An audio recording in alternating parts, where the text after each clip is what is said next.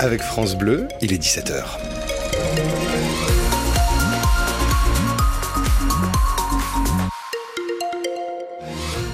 Les ralentissements habituels à cette heure-ci en Franche-Comté avec le secteur de la Cluse-et-Mijoux où vous perdez une petite dizaine de minutes pour rejoindre Pontarlier depuis euh, la Suisse, la côte de l'Arnaud qui est toujours fermée pour euh, élagage. Ça a des conséquences sur la rocade. L'ambiance est bien grise dans le ciel, Christophe, mais ce soir. Oui, mais le temps reste sec pour l'instant, dépluie par cette nuit et surtout des rafales de vent assez fortes jusqu'à 75 km à l'heure.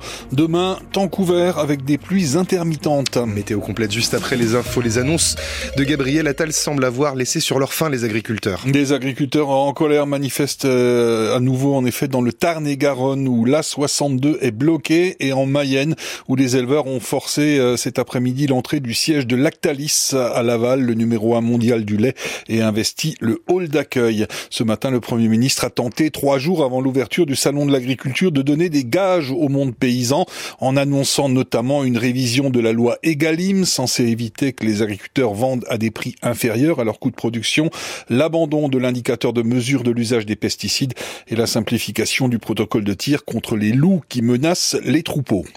Le maire de Grand Villard dans le territoire de Belfort, Christian Rayot, visé par une enquête préliminaire du parquet de Besançon pour des soupçons de prise illégale d'intérêt.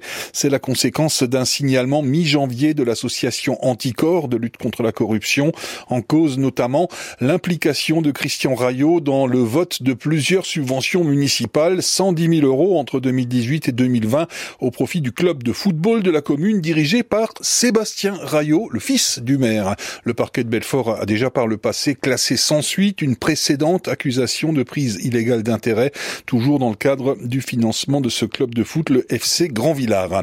À Vesoul, la police lance un appel à témoins après la disparition d'un homme de 69 ans, Jean-Luc Poitvin, vu pour la dernière fois samedi dernier, 17 février, près de la gare de Vesoul. Il a une calvitie, porte des lunettes et se déplace avec une béquille. Vous avez sa photo et sa description sur francebleu.fr. Si vous avez des informations, vous pouvez joindre la police nationale via le 17. Et puis le Serval, trouvé hier dans le territoire de Belfort, va être transféré au parc zoologique de la citadelle de Besançon. Ce félin, sorte de petit guépard de la savane africaine, a été capturé alors qu'il errait à Vézelois, près de Belfort. Il était vraisemblablement détenu illégalement par un particulier. Le Serval va être gardé à la citadelle, le temps d'organiser son transfert définitif vers le zoo de Saint-Martin-la-Plaine, euh, près de Saint-Étienne, dans la Loire.